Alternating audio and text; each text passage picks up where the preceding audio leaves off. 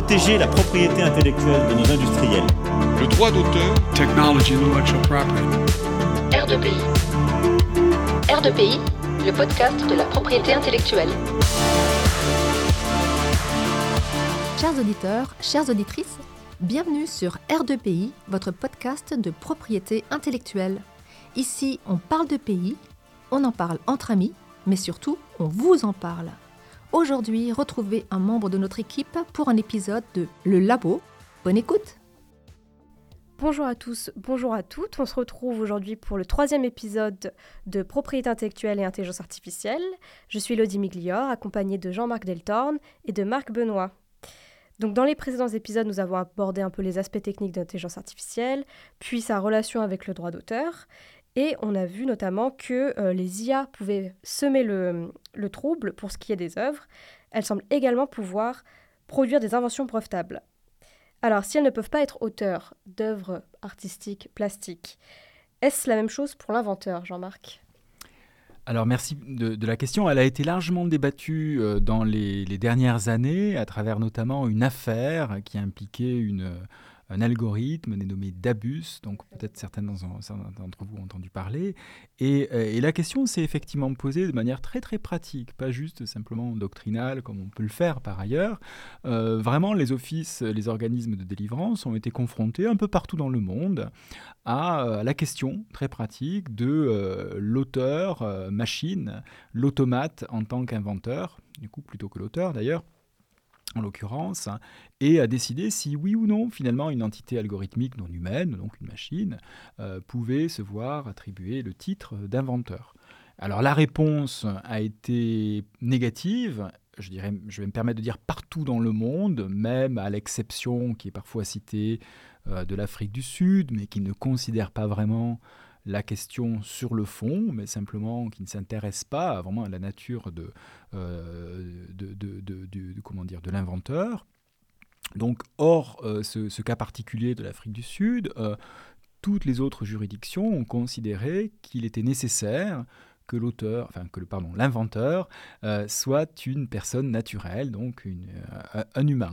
Donc, seul l'humain peut être inventeur et il est nécessaire qu'il y ait un invent, une personne euh, donc euh, désignée en tant, en tant qu'inventeur. Or, effectivement, aujourd'hui, comme ça a été discuté dans, dans, dans euh, les épisodes précédents, eh bien, donc, ces, algorithmes n'ont pas de personnalité juridique et en tout état de cause, effectivement, donc c'est pas, pas des humains, donc on, on, serait bien en peine de les, de les identifier en tant, en tant qu'inventeur.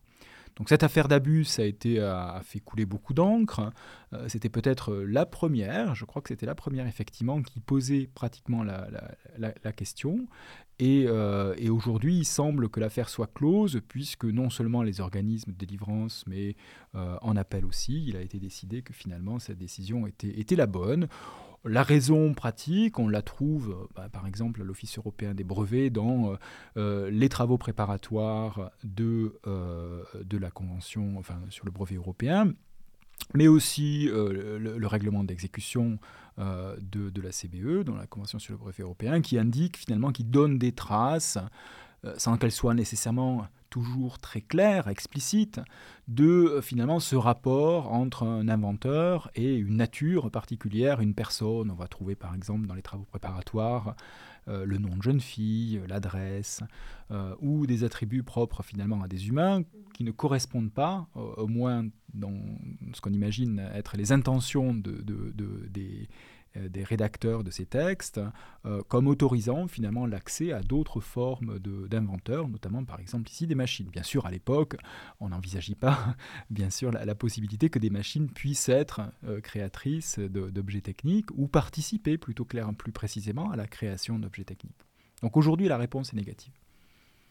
D'accord. Et est-ce qu'il y a d'autres cas que d'abus, euh, un peu médiatisés euh, ou pas? Pas que je sache. Je crois que celui-ci a été très largement euh, médiatisé, donc il a, il a, il a concentré l'attention euh, euh, de, de, comment dire, de, la, de la plupart des, des, des, spécialistes, et au-delà d'ailleurs, des médias. Euh, ça ne veut pas dire que les questions n'aient pas été posées auparavant euh, ailleurs, sans nécessairement revendiquer finalement, comme ça a été fait avec Dabus, euh, la titularité, enfin le caractère la dénomination d'inventeur d'une machine. Donc là, d'autres situations se sont posées dans lesquelles on a utilisé des algorithmes, par exemple des, des processus génératifs, euh, des algorithmes génétiques par exemple, pour aider, euh, participer à la création euh, d'objets techniques qui reproduisaient des inventions précédemment réalisées par des humains ou des objets techniques qui avaient mis en œuvre finalement un certain degré de créativité technique. Ça a été fait notamment aux États-Unis au début des années, à la fin des années 90 et au début des années 2000 par John Cosa, qui était un, scientifique de plein droit, puisqu'il c'est un des, un des des promoteurs euh, et euh, des, principaux acteurs justement de ce domaine de l'algorithme génétique. Il a utilisé ces, euh, procédés techniques pour reproduire des objets techniques, donc des, par exemple des, objets optiques, des objets électro, des entités électroniques qui avaient été effectivement identifiés par, par des, enfin créés, inventés par des, par des humains auparavant. Donc c'est un exemple dans lequel justement la machine euh, démontrer sa capacité à reproduire des artefacts techniques qui euh, résolvaient donc des, problèmes, des problèmes d'intérêt, euh, industriel.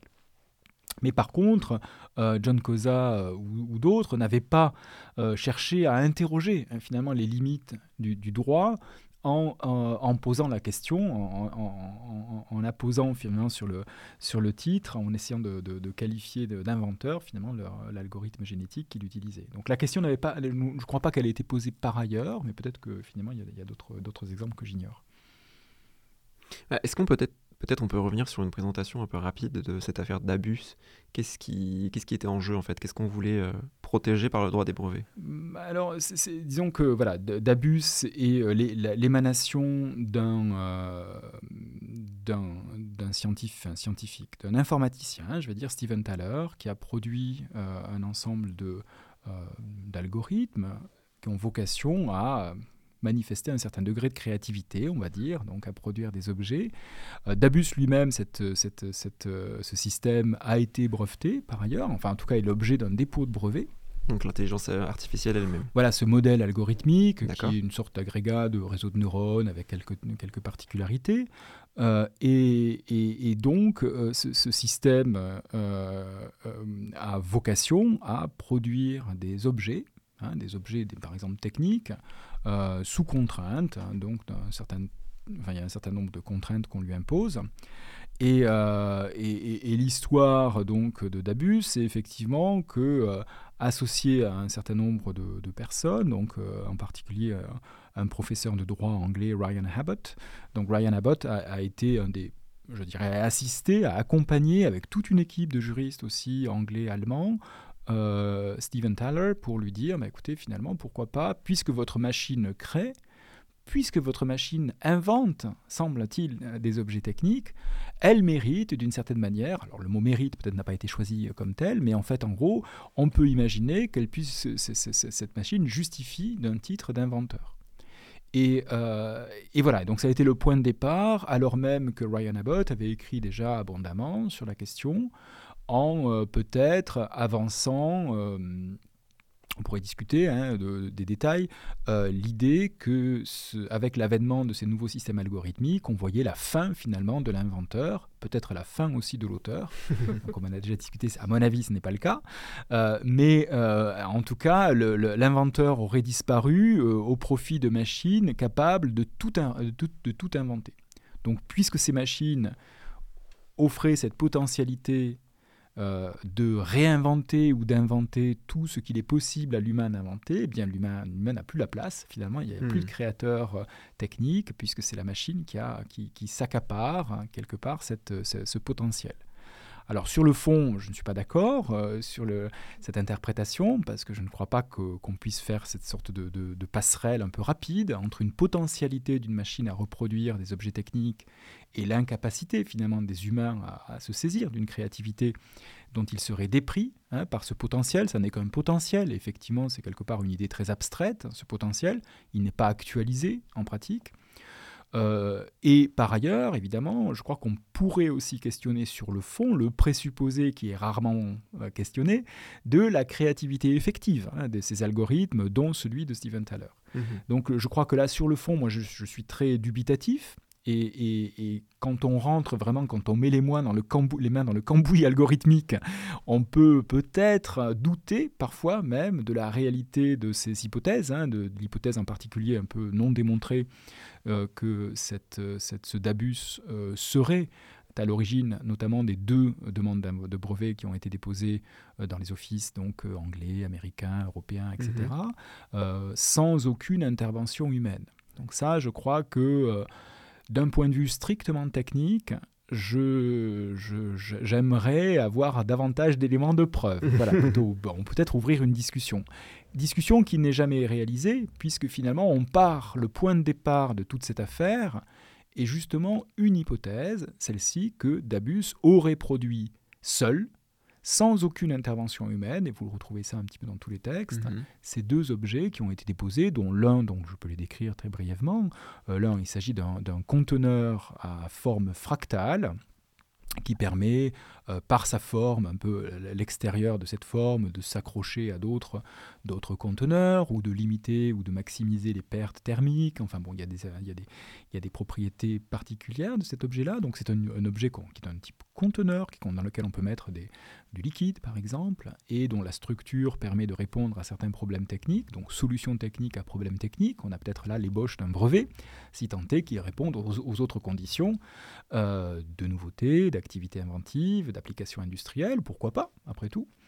Euh, et, bien sûr qu'il y ait un inventeur, euh, donc personne naturelle. Donc c'était là tout le débat. Et le second, la seconde invention avait aussi à voir avec des fractales, mais donc euh, dans un autre contexte, temporel celui-ci, puisqu'il s'agissait en l'espèce donc d'un signal visuel, une sorte d'alerte qui avait qui était soumise à un certain rythme irrégulier, un petit peu chaotique, et qui permettait donc d'augmenter le, le, sa, comment dire, de, la perception de cette alerte par les humains, donc le fait qu'elle elle, était euh, émise avec une certaine fréquence, ce, pardon, ce signal visuel était émis avec une certaine fréquence, le rendait davantage perceptible, visible, etc. Donc il pouvait servir une fonction, par exemple, de signal d'urgence de manière plus, plus effective. Donc là encore, potentiellement une invention, pourquoi pas. Hein. Euh, la question qui reste en suspens, en tout cas pour moi, c'est justement de la seule action euh, du modèle algorithmique, de ce DABUS, dans la genèse de ces deux, euh, entités. Alors, bien sûr, euh, là, on n'en sait rien, parce que finalement, on n'a pas eu le détail hein, de cette construction préalable. je ne pense pas, au vu en tout cas du brevet d'écrivant DABUS, dont là encore, je ne suis pas sûr qu'il qu'il se suffise à lui-même en termes de détails techniques. Vous avez un brevet, ça doit répondre à des, à des conditions, hein, pas simplement de nouveauté, activité inventive, application industrielle, mais aussi clarté et suffisance de la description. Euh, là, j'aurais été prêt à, dans mon rôle d'examinateur de, de, brevet ou de juge, de, questionner hein, finalement cette suffisance.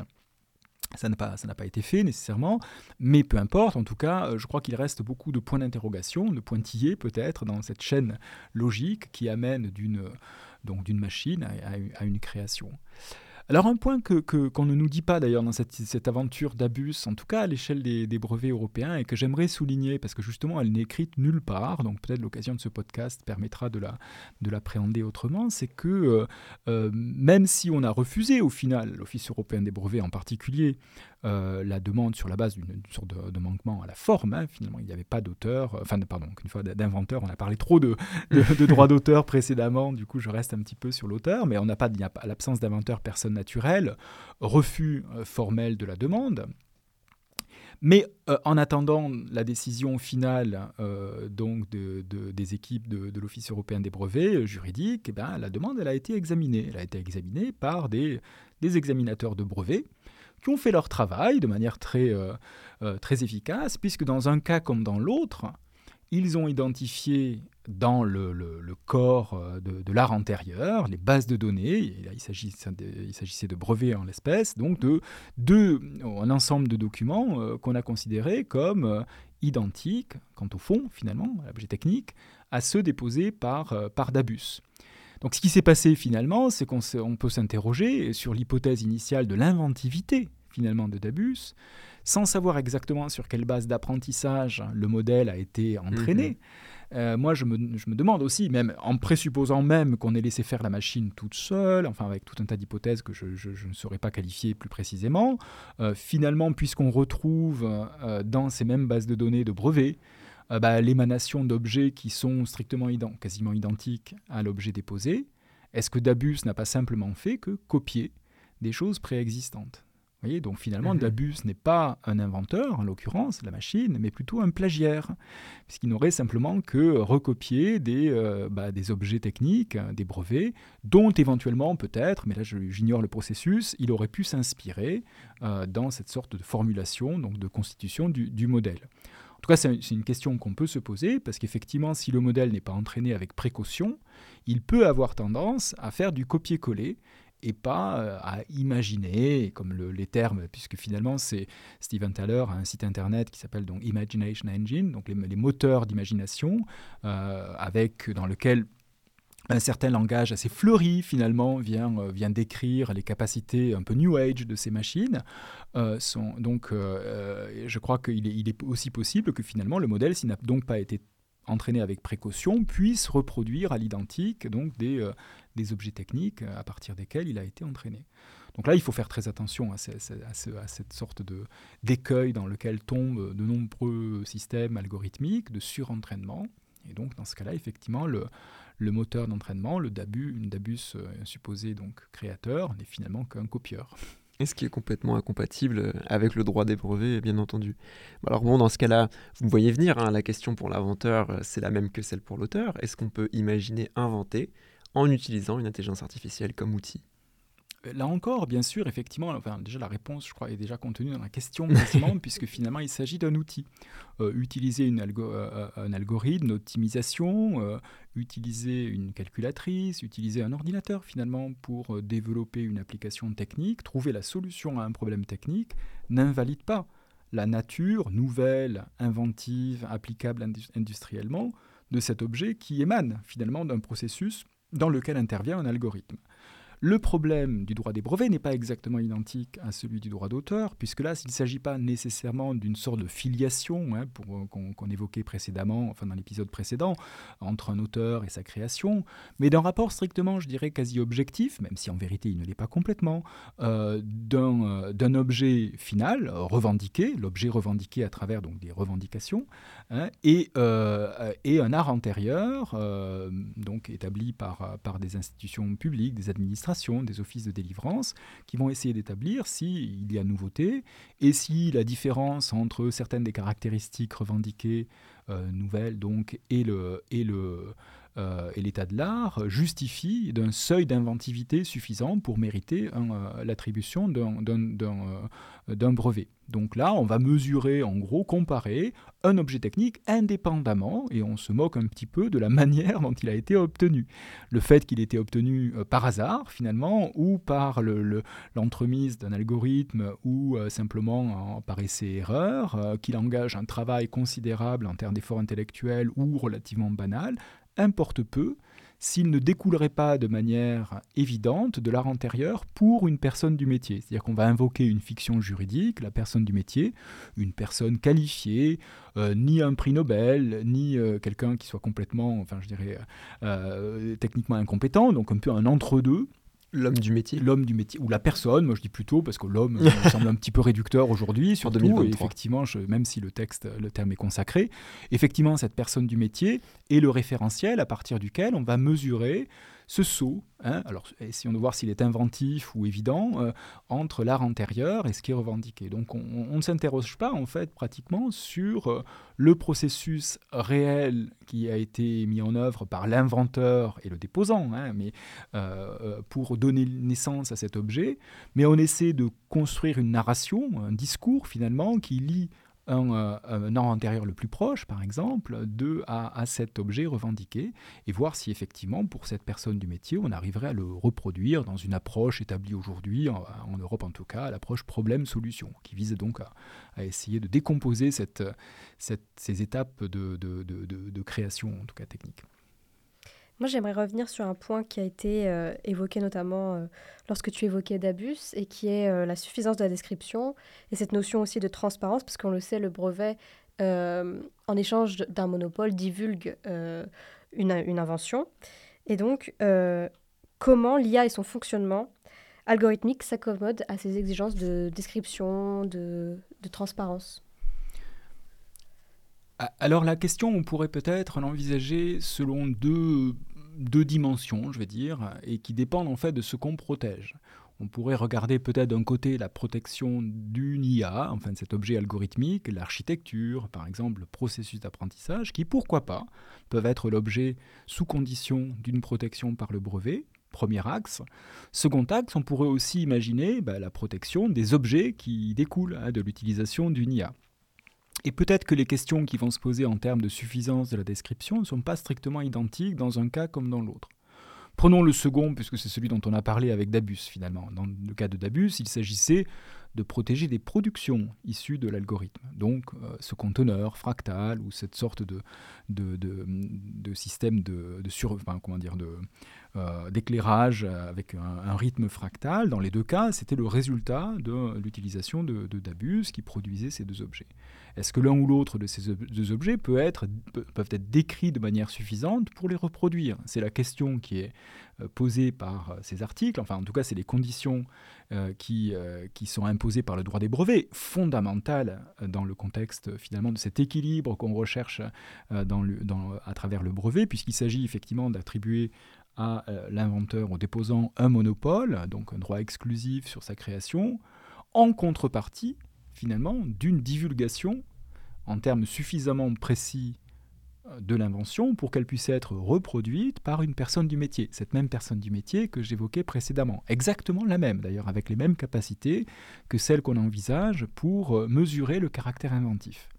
Donc cette même fiction juridique, on va la, on va la, mettre en, action pour voir, effectivement, pour envisager si à travers la description proposée dans le, pamphlet, dans la demande de brevet, elle serait capable ou pas de réaliser cette invention. S'il manque des éléments, dans la demande initiale, on va s'interroger. On va dire peut-être que c'est bon. Euh, euh, est-ce qu'on les, est-ce qu'elles manquent, elles sont suffisantes pour effectivement euh, rendre l'invention irréalisable? Et si tel est le cas, eh bien, dans ce cas-là, le, brevet ne remplit pas toutes les conditions du, du, droit et les critères donc de brevetabilité ne sont pas ne sont pas remplis. C'est des critères de forme, mais absolument essentiels pour pour justifier d'une délivrance. Et vraiment, elles sont au cœur de cet équilibre. Donc dans les deux cas, je pense que mon avis, on les remplirait sans trop de problèmes. D'écrire la forme fractale, d'écrire la fréquence euh, d'un éclairage, pourquoi pas Je pense qu'il suffit de, suffit, on pourrait imaginer des formes de description qui remplissent sans trop de soucis finalement ces conditions. Euh, Ce n'est pas forcément toujours le cas. S'il existe par exemple des productions qui euh, émane d'un algorithme, mais par exemple euh, sous le couvert de formes géométriques complexes, hein, des formes un petit peu organiques. Elles peuvent remplir des conditions. J'imagine par exemple s'il y a eu des cas avec des, des, connecteurs mécaniques dont la forme, la structure un petit peu euh, difficile à décrire donc à la, radio, mais enfin avec des formes tridimensionnelles complexes, se prêter mal finalement à une description textuelle. Or le brevet, bah, c'est essentiellement ça, c'est du texte, même si les, les, figures peuvent, peuvent participer. Finalement, il faut qu'il y ait une sorte de, de, précision suffisante dans la figure pour qu'il n'y ait pas d'ambiguïté, qu'il y ait une clarté finalement de, de, l'espace, du périmètre de la protection. Donc dans certains cas, je crois qu'il est possible qu'on qu'on mette des limites justement à la capacité à décrire et à remplir les conditions de suffisance de la description, y compris lorsqu'il s'agit de production par la machine. Mais les vrais problèmes vont se poser en pratique lorsqu'il s'agit de décrire peut-être euh, euh, précisément euh, ces objets algorithmiques qui représentent l'IA. Donc protéger l'IA en tant que telle, ou bien à travers aussi ses productions. il est possible qu'une IA soit qu'un modèle algorithmique participe à un objet technique, à une finalité technique, et dans ce cas, on peut imaginer le protéger avec les brevets, euh, par exemple, je ne sais pas, une nouvelle forme d'architecture euh, de réseau de neurones qui permettent de contrôler de manière plus efficace le freinage d'un système anti-blocage, vous voyez, un système ABS de freinage, et donc on peut imaginer que euh, en entrée de ce système, il y ait des capteurs qui donnent, par exemple, le couple des, des, roues, je ne sais pas, les, capteurs de température ou de vitesse, et que instruit de ces, de ces paramètres, un modèle algorithmique peut-être nouveau et inventif, pourquoi pas, permettre de contrôler la voiture et le freinage de la voiture. Bah, si c'est complètement technique d'un point de vue euh, brevet, pourquoi? Parce que on remplit la condition de la présence d'un élément technique a priori, un ordinateur, des capteurs, le contrôle d'un actuateur, et peut-être qu'effectivement cet élément, euh, euh, comment dire, algorithmique participe à une finalité technique, et du coup, finalement, on, considérait qu'il pourrait être le lieu en fait d'une activité inventive. Tout ça est, est inscrit et établi maintenant dans une procédure euh, qui, euh, qui, a fait, qui a fait date, enfin une décision qui a fait date, la décision Comvic, qui nous donne une sorte de recette pour traiter de ces, de ces caractéristiques algorithmiques ou non techniques en tant que telles, mais qui contextuellement euh, prennent une sorte de, d'attributs euh, d'épaisseur technique. Et donc on suit aujourd'hui, en tout cas l'Office européen des brevets, euh, suit précisément en fait le protocole de cette, décision qui donne un cadre, à mon avis, une sécurité juridique suffisante pour bien comprendre le, traitement de ces inventions qu'on dit mixtes, les inventions mises en œuvre par ordinateur, mais à caractère mixte. Et dans ce cas-là, il faut bien faire attention effectivement que la demande remplisse ces conditions aussi de suffisance de la description, y compris dans la description de ce modèle. Donc si les caractéristiques essentielles qui participent à l'effet technique résident par exemple dans des, attributs bah, de structure hein, de, ce, modèle algorithmique, le nombre par exemple de un nombre suffisant de, couches hein, de ce réseau de neurones, ou euh, des attributs, des paramètres, hein, des hyperparamètres on dirait de ce réseau de neurones, il faudra les donner dans, la description pour permettre à la personne du métier de reproduire l'effet attendu, envisagé par la demande. Donc là, il faut être attentif finalement à ce que, et c'est quand je dis il faut être attentif, les examinateurs, mais peut-être aussi les opposants, peuvent être attentifs, justement, doivent être attentifs à la présence de, cette information suffisante dans la description pour que soit remplie finalement la fonction, alors elle n'est pas une fonction essentielle du brevet, mais c'est une fonction, à mon avis, importante du brevet, de trouver cet équilibre entre un monopole, qu'on attribue donc euh, à l'inventeur et au déposant, et euh, justement cette, cette nécessité de, euh, transparence. D'accord. Et si j'ai bien compris, donc cette approche comme VIC, ça permet notamment de surmonter certains obstacles comme qui étaient posés par la non-brevetabilité des algorithmes ou des formules mathématiques. Voilà, c'est ça. On a, alors évidemment, quand on a pensé les, non-inventions au titre, alors il y a un article 52.2 qui pose euh, donc les limites de ce qui est considéré comme non technique au sens des brevets. Je dis bien au sens des brevets parce qu'on inclut à l'intérieur de ces non-inventions qui sont une liste, donc une liste non exhaustive, un certain nombre de choses qu'on va considérer éminemment techniques, les mathématiques par exemple, ou euh, les programmes d'ordinateur. Euh, eh bien, on a considéré, alors on, les, les, rédacteurs de, la Convention sur le brevet européen ont considéré qu'il ne s'agissait pas là d'objets techniques au sens du brevet, donc il fallait les exclure, peut-être qu'il ne fallait pas les, monopoliser, donc les, les, théorèmes mathématiques, les découvertes scientifiques en font partie, euh, et puis aussi donc euh, le, les, programmes d'ordinateur. Or, oui, bah, aujourd'hui, on, en a parlé dans les épisodes précédents, bah, je dirais, l'informatique, euh, enfin, je dirais l'IA, c'est essentiellement un objet mathématique, un objet paramétrique, une architecture très abstraite et euh, un programme qui, lui donne corps finalement à cet objet-là. Donc on est vraiment au cœur euh, de, cette, de ces exclusions. Bien sûr, la réalité du terrain, c'est aussi que cet objet IA est objet d'application industrielle. Donc on ne peut plus nier aujourd'hui que cette IA n'est plus simplement un objet de laboratoire un peu hors sol, euh, in abstracto, mais il réside dans tous nos téléphones portables, dans nos ordinateurs, dans nos voitures, dans nos grilles-pains, je ne sais où, dans, nos brosses à dents peut-être. En tout cas, euh, il est un peu partout et il n'est pas déconnecté de l'application qu'il sert. Or, c'est véritablement là que finalement le débat s'est instruit, euh, de, cette articulation entre un objet qui, séparément, isolément, peut avoir un, un, caractère strictement mathématique ou algorithmique, donc abstrait, et donc en tant que tel, on dit souvent en tant que tel, pas, euh, ne peut pas être l'objet d'un brevet, mais qui contextuellement, en intégrant sa synergie avec, par exemple, cet élément applicatif, prend quelque part un ancrage industriel, un ancrage technique.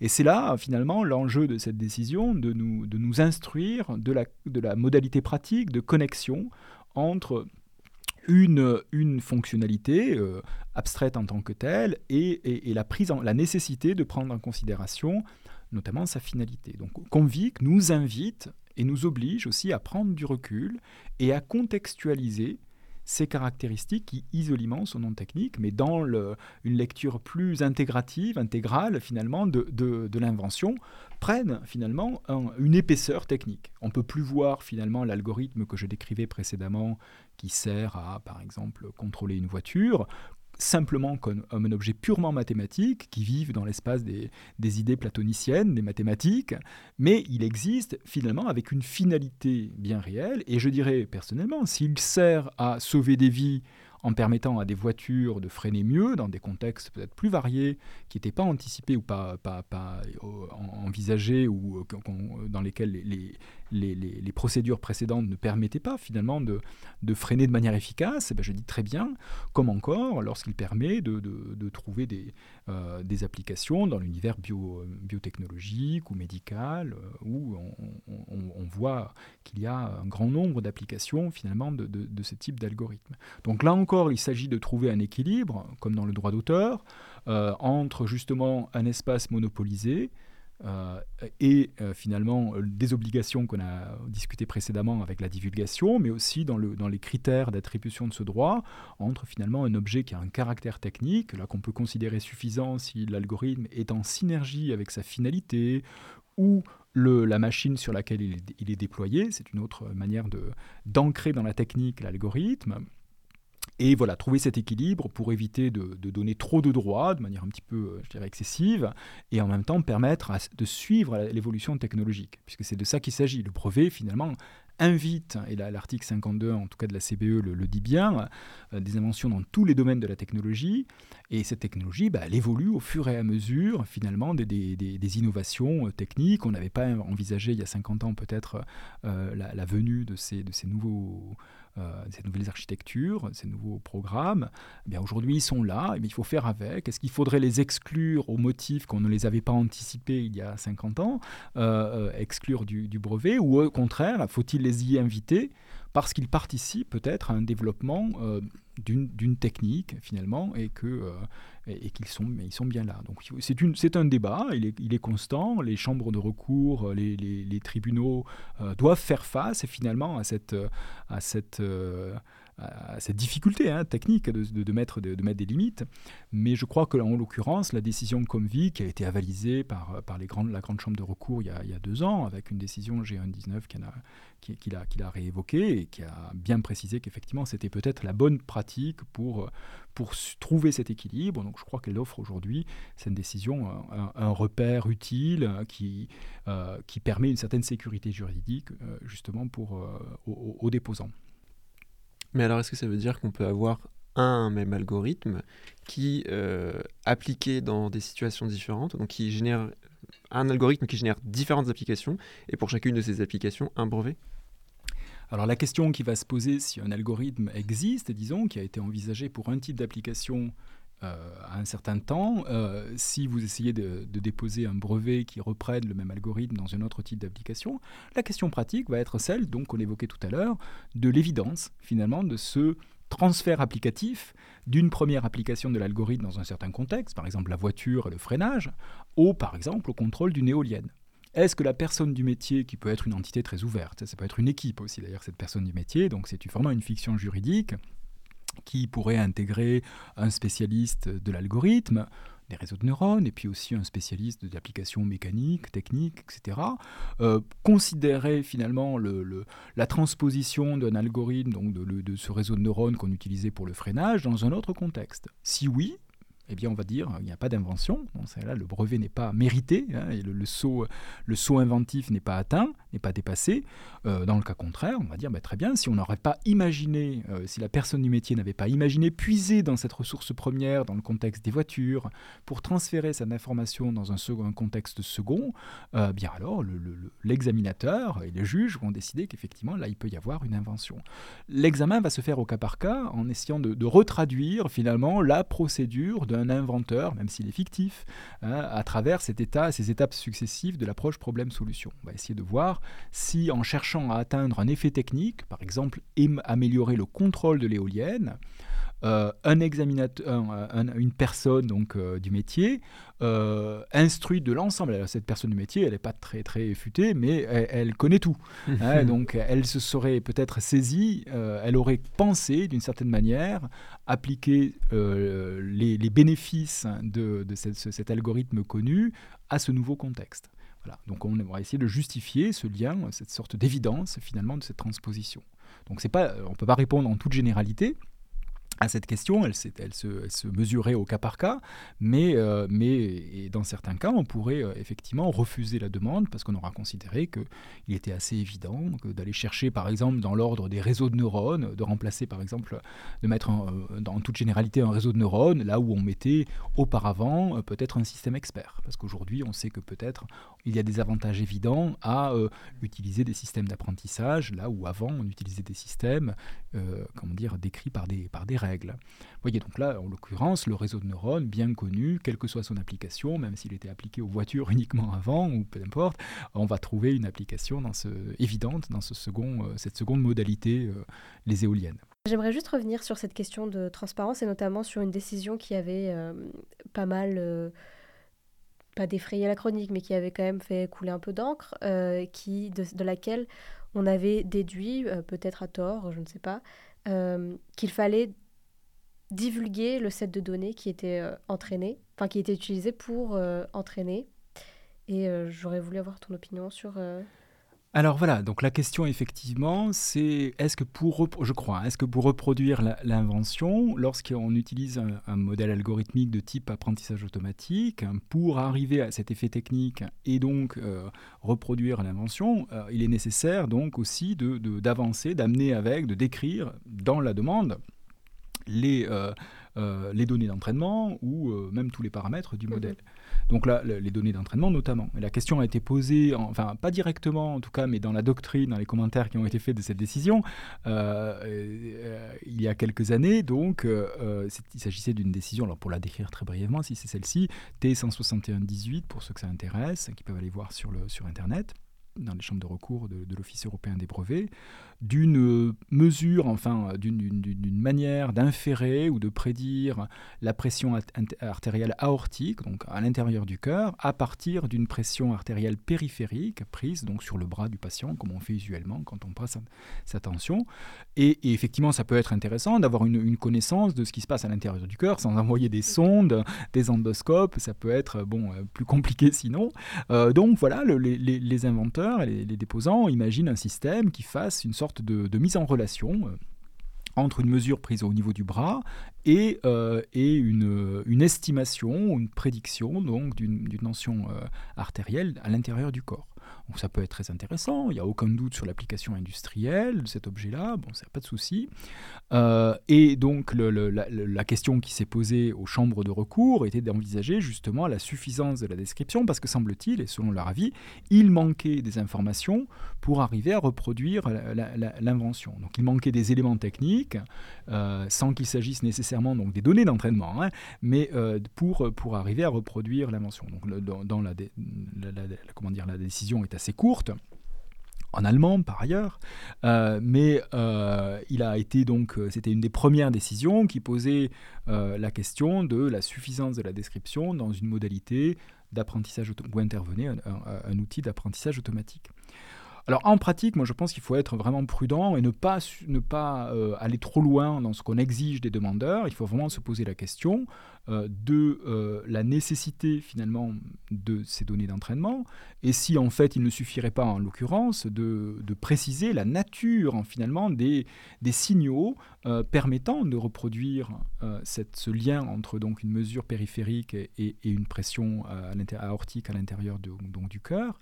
Je crois que c'était plutôt là la question qui était posée par le, ou l'interrogation qui était soulevée par les, par les juges euh, des chambres de recours, euh, sans qu'il s'agisse nécessairement de dire bah, il faut absolument que vous avanciez, donc vous ameniez avec vous euh, toutes les données d'entraînement. Peut-être qu'il aurait été suffisant de préciser non pas une très longue liste d'options, telles que c'était énoncé dans la demande, mais dire, ben voilà, pour arriver à faire cette prédiction, il faut l'attention, mais aussi la température, voilà le type de données, donc la qualité des données, et pas euh, l'ensemble des données d'entraînement qui allait permettre d'isoler un seul modèle, puisque là, finalement, si on connaît la qualité de ces données, il est possible à, un expérimentateur, à une personne du métier, bah, d'aller faire des mesures, si c'est pas trop coûteux, et puis d'essayer de, reconstruire un modèle qui fonctionne.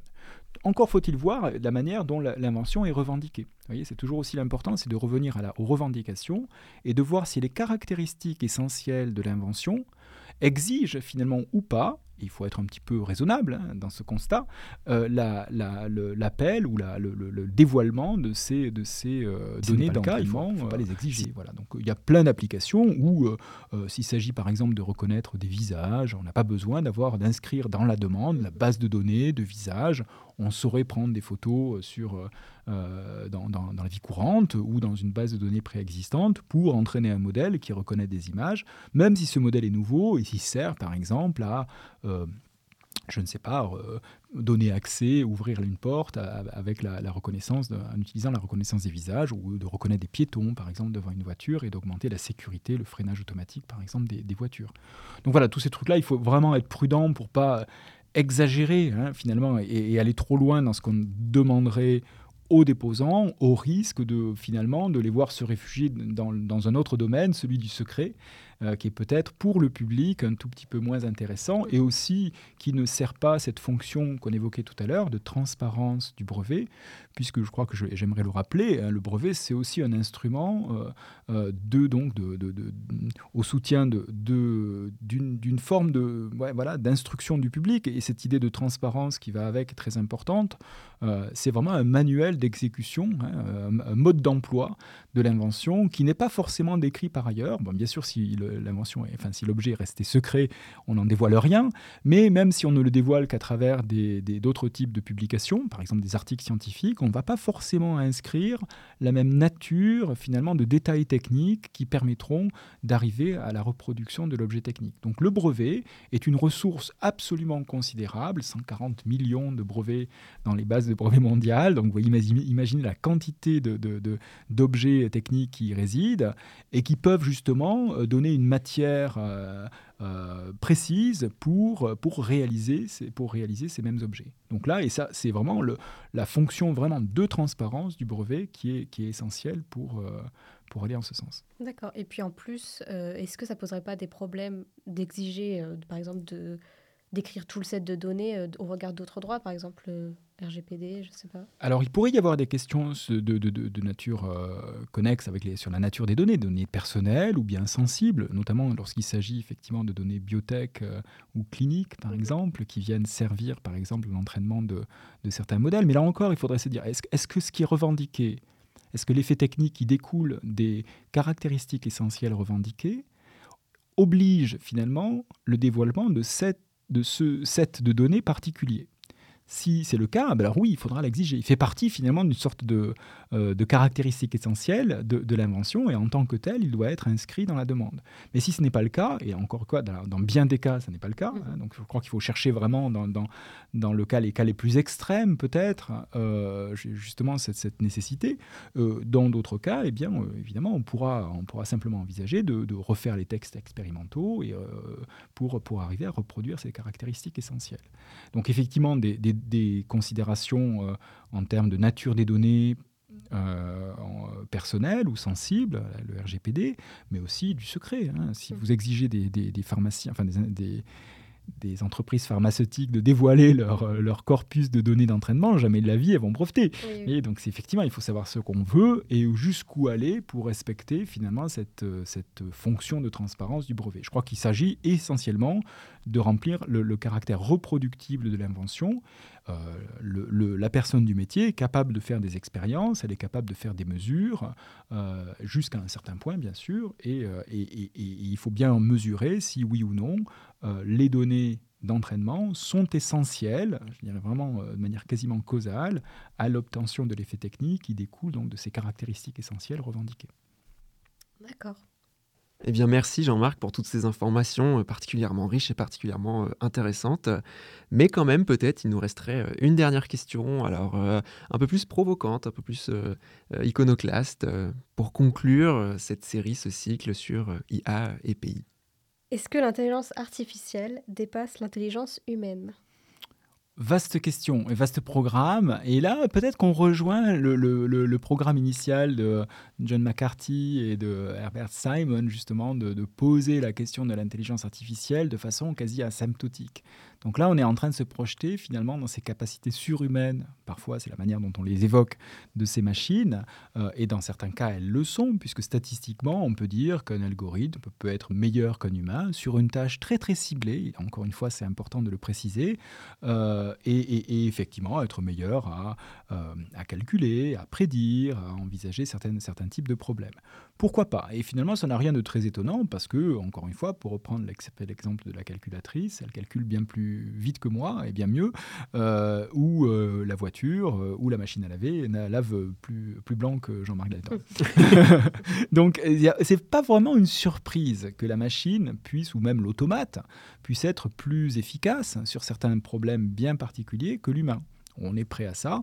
Or, maintenant, ce qui nous surprend, c'est que dans des domaines aussi cognitifs, aussi complexes, qui étaient l'apanage parfois d'experts, y compris des médecins, des juges ou autres, on puisse finalement s'avancer et la machine, quelque part, prenne un petit peu du terrain dans cette, euh, ce domaine de compétences où effectivement, normalement, il faut faire des études, et ça, nous surprend un petit peu. Mais finalement, au regard de, ce qu'on a pu dire dans les épisodes précédents, en particulier le premier, euh, sur la base de cette phase d'apprentissage, il n'est pas si, si étonnant que la machine puisse arriver à trouver des corrélations, des correspondances dans des images, dans du signal euh, sonore ou, ou textuel.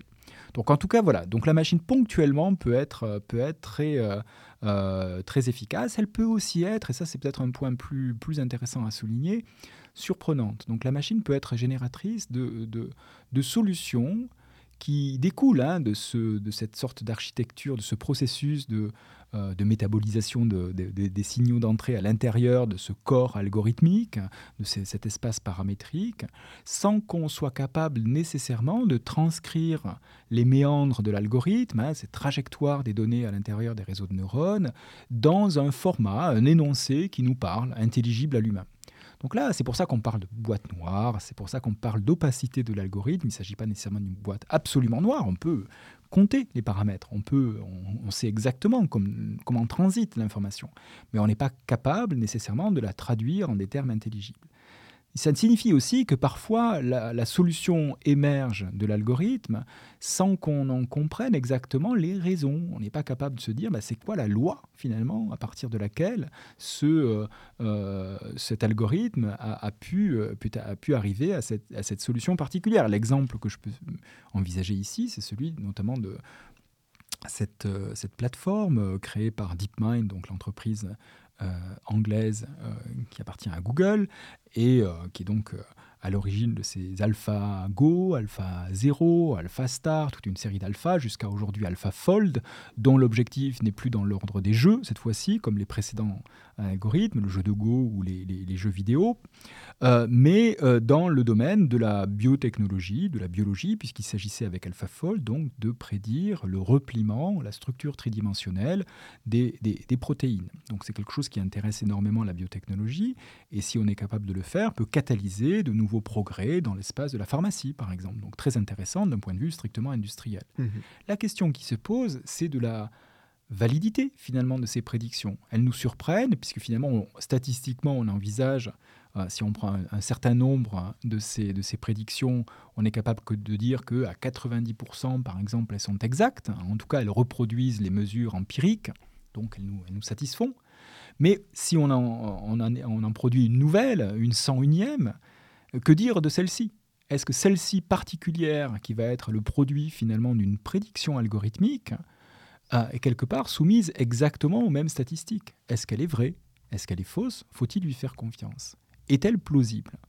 Et c'est véritablement une question qui se pose aussi en propriété industrielle dans le domaine des brevets, puisque s'il s'agissait de revendiquer un effet technique associé à cette protéine en disant, ben voilà, je vais vous faire un, médicament, un vaccin par exemple, qui utilise cette prédiction cette configuration tridimensionnelle, cette topologie de la protéine pour arriver à, un effet technique, il faudrait, je crois, euh, remplir cette condition de reproductibilité de l'invention, de caractère reproductible, mais aussi de plausibilité de l'effet technique euh, revendiqué. Donc là, il faudrait vraiment, et c'est l'enjeu des brevets qui se posent aujourd'hui aux organismes de délivrance, euh, bah, quelque part d'envisager si oui ou non cette prédiction qui émane d'un algorithme, mais parfois on ne le sait pas hein, qu'elle vient d'un algorithme, elle nous est proposée dans le brevet, on ne nous dit pas, et je l'évoquais tout à l'heure avec Dabus, enfin, ou, avec ce côté très utilitaire, hein, utilitariste du brevet, on se fiche un petit peu de la manière dont l'invention a, surgi.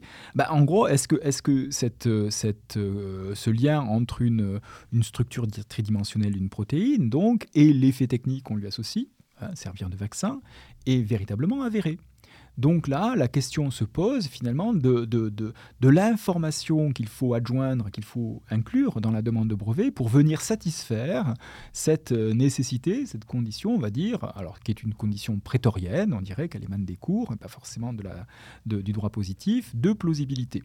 Et là, effectivement, des questions pratiques se posent, et comment on va les régler en pratique? Ben, On va demander aux demandeurs de, de, justifier de la plausibilité de cet effet, donc, par exemple, en amenant quelques mesures. Ben, on a fait des mesures cliniques ou des, tests en laboratoire et on est venu valider cette hypothèse pour, de manière suffisamment raisonnable pour euh, satisfaire un seuil de plausibilité qui n'est pas excessif, mais qui permet effectivement de donner corps à la possibilité que l'effet technique euh, surgisse. Donc là, c'est effectivement une situation dans laquelle non pas, je dirais, alors là, la question était du caractère super humain, disons, de ces intelligence artificielle qui nous dépasse, elle nous dépasse aussi dans cette sorte de, euh, d'effet un peu de spectateur, je dirais. On est, on est aujourd'hui témoin de cette réalité. Elle nous, elle, elle nous confronte non seulement à leur capacité prédictive, mais aussi parfois à nos limites humaines à interpréter euh, de manière, euh, je dirais, strictement intelligible sous forme de, règles, par exemple, leurs euh, résultats. Et donc à la difficulté parfois aussi de convaincre les institutions publiques, les administrations de brevets, de, en des termes, je dirais, simples, de la réalité, par exemple, d'un effet technique. Donc il faut parfois, ici en l'occurrence, amener, de, amener des tests hein, pour vraiment passer justement de la surprise finalement à une confiance que euh, euh, euh, cet effet technique soit bien, soit bien réalisé par, par l'objet par revendiqué. Donc c'est effectivement une question très ouverte, mais je crois qu'il faut aussi la, moduler une dernière fois pour conclure, en, précisant qu'effectivement, à chaque fois, il s'agit d'un objet de manière enfin, comment dire, très, très limitée dans son étendue. Et si l'intelligence artificielle dépasse l'intelligence humaine, elle ne la dépasse que dans un registre très étroit et pas dans toute son étendue. D'ailleurs, on, serait bien en peine, encore une fois, on reviendrait aux sources, hein, peut-être encore une fois, de l'usage de ces mots, de définir ce qu'on entend par intelligence. Je crois qu'aujourd'hui, effectivement, l'intelligence artificielle reproduit certains attributs de la rationalité, de la prise de décision, mais quid de l'empathie, hein, de l'intelligence, je dirais, émotionnelle, d'une intelligence sociale, d'une intelligence collective, tout un tas d'autres types d'intelligence qui dépassent largement bah, le périmètre des capacités de ces modèles. Donc il faut, il faut, il faut s'étonner et, peut-être aussi être euh, surpris hein, de, cette, puissance algorithmique, mais aussi la ramener à sa juste mesure. Et c'est là c'est, l'équilibre que, que Marc évoquait au tout début du premier épisode, mmh. justement pour pas tomber dans le fantasme et dans l'illusion, euh, ni dans un anthropomorphisme qui parfois nous fait glisser dans des terrains beaucoup plus proches de la science-fiction que du domaine juridique ou du domaine technique, pour vraiment aussi euh, arriver à tirer le meilleur de, ces objets sans, euh, sans quelque part euh, tomber dans le fantasme uniquement. Voilà. Vous l'aurez compris, la boucle est bouclée. Même quand on parle d'intelligence artificielle, il y a toujours un être humain quelque part. Sachez-le, souvenez-vous-en. Merci Jean-Marc. Merci Elodie. Merci à vous. Merci. Merci chers auditeurs et chères auditrices de nous avoir suivis. Vous l'aurez compris, c'est la fin de ce cycle IA et pays, en tout cas pour l'instant. Nous vous disons à très bientôt, à la semaine prochaine. Au revoir à tous. Merci d'avoir écouté R2PI, un podcast proposé par le CEPI. Retrouvez notre actualité sur le site du podcast et sur nos comptes Twitter, Instagram et LinkedIn. Les liens sont en description d'épisode. Vous pouvez également nous écrire par email à l'adresse r2pi.contact@gmail.com. À la semaine prochaine.